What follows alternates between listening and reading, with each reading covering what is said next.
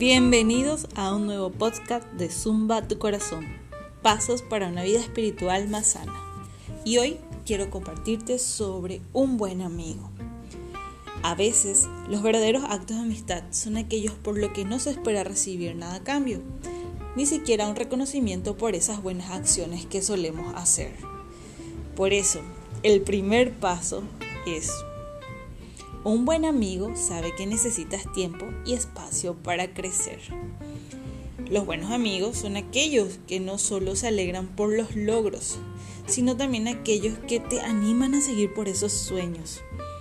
Ellos saben que es posible, que eso nos puede separar.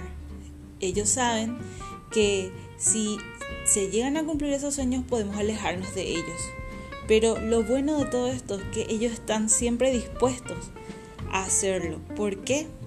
Porque un buen amigo quiere verte crecer como persona, como profesional, como ser humano.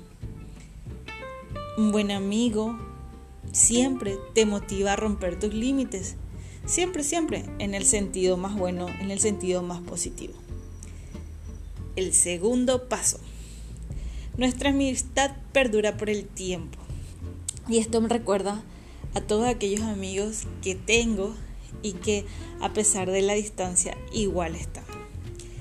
Un buen amigo no necesita estar pegado a vos toda la vida, sino que al contrario, cada uno va y hace sus cosas o como decíamos en el primero, en el primer paso, siguen sus sueños, cumplen sus metas, pero ¿saben qué?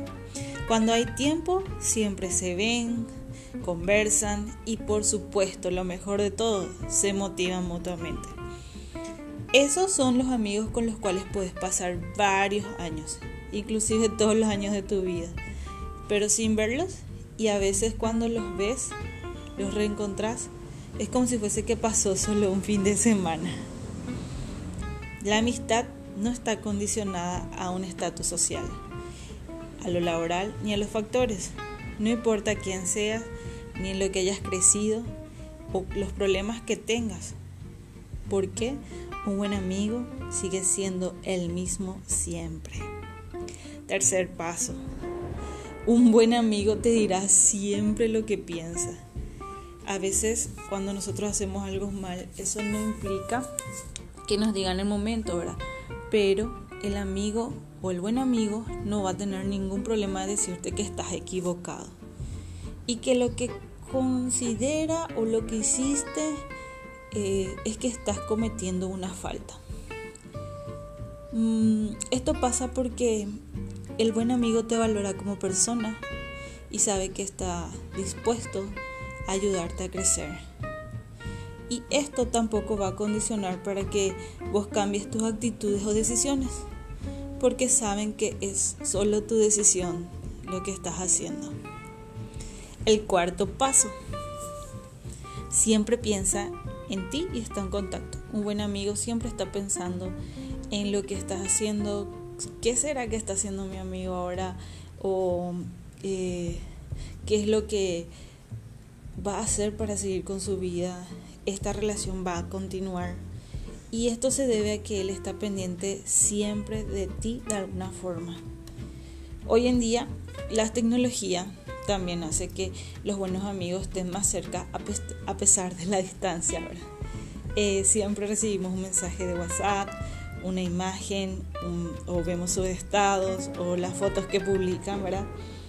Y sobre todo nos invitan a través de esas redes sociales para que nos podamos ver y ponernos en contacto y poder contarnos nuestros sueños, nuestros planes. Y el quinto paso que quiero compartir contigo hoy es el amigo, el buen amigo te acepta tal cual como eres. Todos tenemos defectos, pero un buen amigo es capaz de ver los tuyos aceptarte tal cual como sos. El buen amigo no intentará cambiarte por nada del mundo para que encajes en un determinado ambiente o momento. Al contrario, el buen amigo te ayuda a ser tú mismo. El único motivo por el cual querrá que cambies siempre, siempre, siempre, siempre será para que vos puedas mejorar. Em, este momento incluso dejarás, en este momento incluso dejarás que tú tomes la decisión de cómo y cuándo. Y no me puedo olvidar del mejor amigo que es Jesús.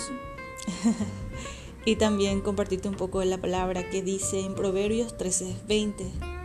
El que anda con sabios se hace sabio.